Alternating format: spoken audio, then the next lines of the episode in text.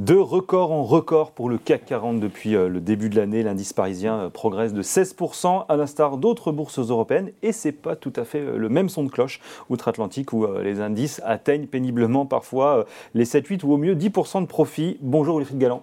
Bonjour. Merci d'être avec nous, directeur stratégiste chez Montpensier Finance.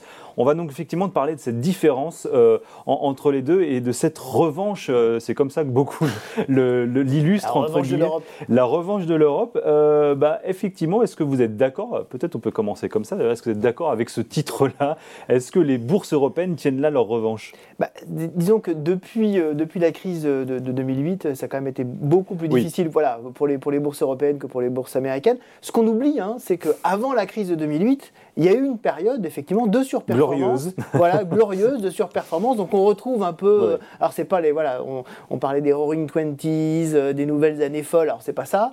Mais effectivement, on retrouve une période mm. où bah, finalement les marchés européens parce que peut-être ils avaient été euh, très délaissés euh, jusqu'à présent, mm. bah, reviennent un peu, j'allais dire, en fait, reviennent dans les flux, j'allais dire reviennent à la mode, mais en tout cas reviennent dans les flux mm. et sont tirés aussi par des secteurs qui sont peut-être moins présents outre-Atlantique, on pense évidemment au secteur du luxe, et inversement, les secteurs qui sont on va dire un peu plus sous le, euh, sous le prisme plus sceptique hein, des, marchés, comme les, grandes technologies, mhm. euh, bah, sont beaucoup moins présentes en Europe. Donc on a un effet sectoriel euh, qui est important.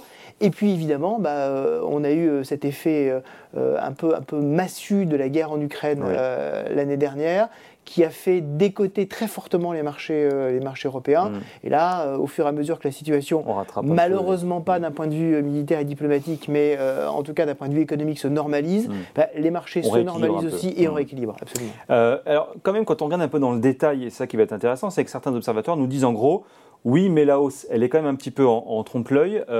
jetez un œil sur la composition des indices. Oui, alors c'est vrai qu'il y, a toujours ça. Il y a, toujours la, ça toujours des indices. Euh, mais quand, vous regardez effectivement euh, le, poids du luxe dans l'indice français, vous avez mm. une grande partie de la surperformance qui est là. Ça, c'est euh, ça, c'est très clair. ce qu'on voit néanmoins, c'est que y a, dans tous les indices, on a des biais sectoriels. Quand vous reprenez par exemple le, le S&P 500, vous prenez euh, les, cinq plus grandes valeurs technologiques, euh, avec ça, effectivement, vous avez, euh, vous avez 15% de cet indice, voire plus, si, vous comptez effectivement la, partie flottant, qui va avoir un impact aussi important, voire plus important mhm. que, que, la partie, que la partie luxe sur la, sur la partie CAC 40. Donc on a effectivement ce, ce, biais-là.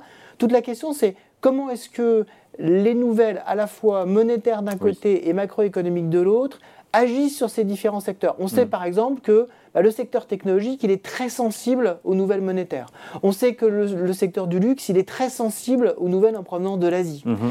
Et donc effectivement, comme on a eu la réouverture chinoise à partir de décembre 2022, euh, forcément, la partie, euh, le premier trimestre 2023 a été une espèce d'effet d'entraînement très fort pour toutes les valeurs on parle du luxe, mais il y en a d'autres, hein, qui ont été exposés très fortement à cet effet d'entraînement.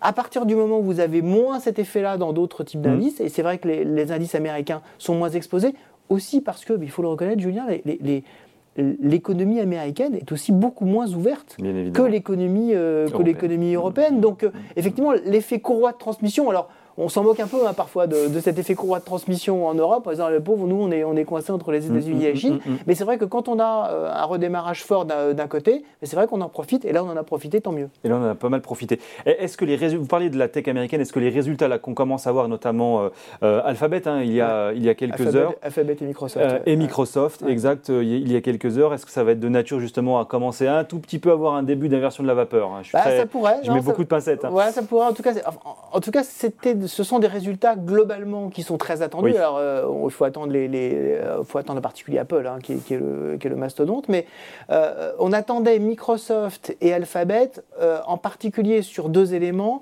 Alphabet, on l'attendait sur la publicité, ça s'est pas trop mal passé. Oui. on l'attendait aussi, alors on l'a moins commenté cet aspect-là, mais je trouve que c'est quand même un aspect très important. C'est la première fois dans l'histoire que les services cloud d'Alphabet sont profitables. Oui. Euh, et donc ça veut vraiment dire qu'on a cet effet euh, relais de l'activité cloud d'Alphabet. On sait que c'est le, mm. voilà, c'est, le grand concurrent, hein, enfin le troisième concurrent derrière, effectivement, derrière Amazon et, mm. derrière, derrière, Microsoft. Mm. Donc là, on a eu des, choses rassurantes. Et puis, bah, Microsoft, hein, c'est l'effet, c'est l'effet magique intelligence artificielle, avec effectivement le cloud qui en profite, qui en profite beaucoup. On sait que Azure, c'est un relais de croissance pour Microsoft.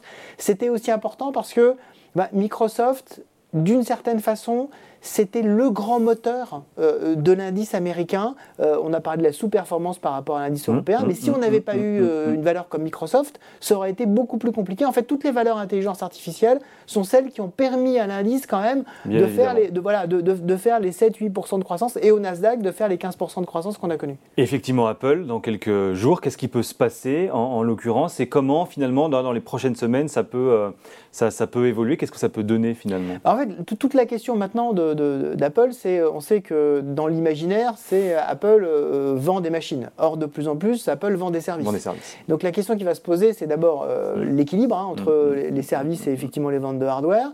C'est aussi, euh, et vont probablement se, se, faire un petit peu titiller là-dessus, leur place dans la course à l'intelligence artificielle. Hein. On parle beaucoup évidemment de Microsoft. On parle de Google qui est peut-être un petit peu en retard sur, la, sur sa partie Bard, mais on sait que Google a tendance effectivement à accélérer très fort euh, et a, mis les moyens. On sait que mm. Meta aussi investit euh, énormément sur ces sujets-là. En revanche, on n'entend pas trop parler euh, d'Apple sur ce sujet qui était euh, qui avait été un des précurseurs avec, euh, avec l'intelligence vocale mm, Siri, mm, mm, euh, qui aujourd'hui ne communique pas beaucoup sur le sujet. On ne sait pas exactement ce qu'ils font. Je pense qu'il va y avoir besoin pour le marché. À chaque fois qu'on a un buzzword sur, sur, les marchés, en ce moment c'est l'intelligence artificielle. Avant c'était le cloud. Pour les plus anciens d'entre nous, peut-être vous, étiez à la maternelle, hein, mon cher Julien, mais euh, dans les années 2000, il y avait les places de marché. Il fallait absolument ah. avoir les places de marché. Bon, voilà. J'étais au collège. Euh, oui, voilà, voilà. Euh, ah, juste, presque. Presque, presque.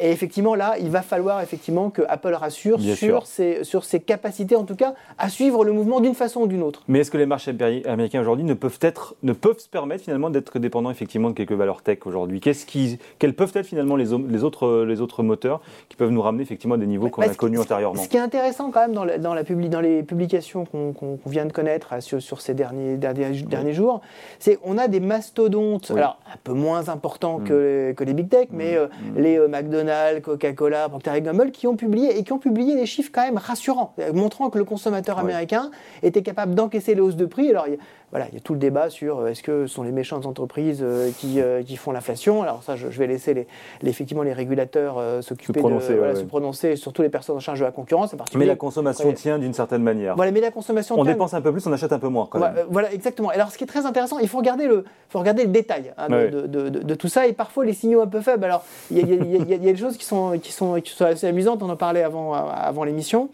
Euh, euh, quand vous regardez par exemple les, résultats de, McDonald's, euh, mm. les résultats sont absolument spectaculaires. Hein. C'est une, valeur qui en plus est d'une régularité exceptionnelle. Lorsqu'ils sont interrogés sur est-ce qu'ils voient un impact de la conjoncture sur le comportement du consommateur. Est-ce que le comportement du consommateur, y compris dans, des, dans des entreprises comme McDonald's, commence à, s'ajuster Et ils ont un, espèce d'indicateur chez eux, c'est le nombre de personnes qui rajoutent des frites à leur menu. La vente additionnelle. La vente additionnelle. Est-ce que vous vous dites, allez, je, vais me faire, je vais me faire un petit peu de frites en plus, ça me fait plaisir Et en fait, il y a de moins en moins de gens qui le font. Et donc il dit ça, nous, c'est un indicateur qu'on suit parce que ça veut dire quand même qu'il y a des zones sur lesquelles les consommateurs commencent à être contraints et ils font attention. Mmh. Ça explique aussi que malgré des résultats objectivement extrêmement, extrêmement favorables, y compris par rapport aux attentes, la valeur est légèrement corrigée. Voilà, mmh. la valeur est légèrement corrigée euh, hier. Bon, qu'est-ce qu'on va surveiller en, Europe et finalement, qu'est-ce qui peut permettre aussi finalement de maintenir la longueur d'avance ou les longueurs d'avance que l'on a sur les marchés américains euh, Aujourd'hui, euh, c'est vrai que ce qui va, ce qui va, nous, ce qui va nous aider, c'est est-ce qu'on est capable de passer à côté d'une turbulence bancaire américaine, parce que vous en parliez avec votre précédente invité, Vincent mmh. Mortier, mmh. il y a des sujets là-dessus, mmh. et ce sujet est en train de revenir, donc attention, euh, attention à ça. Et puis la question qui se pose évidemment, c'est comment est-ce que les banques centrales vont prendre en compte un contexte où on voit quand même qu'on est en train de ralentir très fort en Europe et aux États-Unis, on accélère en Chine, mais on ralentit en Europe et aux États-Unis.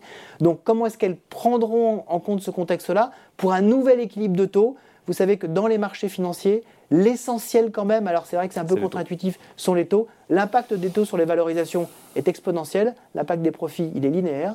Donc euh, il vaut mieux avoir un impact positif sur la partie exponentielle que sur la partie linéaire. Effectivement, même si la BCE, le 4 mai prochain, il n'y aura peut-être pas priori une grande surprise. Il n'y aura pas une grande surprise. Mais la question, ça va être dans les projections. C'est-à-dire que si elle, nous, si elle fait 25 euh, points de base et si elle nous dit je suis vraiment de plus en plus près, voilà, de plus en plus près de la fin, il y aura peut-être des éléments rassurants. Espérons-le en tout cas. Il ne faut pas qu'on aille trop loin. On est peut-être déjà allé un peu loin dans les hausses de taux. Bon, à surveiller effectivement dans les prochains jours. Merci beaucoup, Merci Wilfried Galland, d'avoir été avec nous, directeur stratégiste chez Montpensier dans Ecorama sur Boursorama.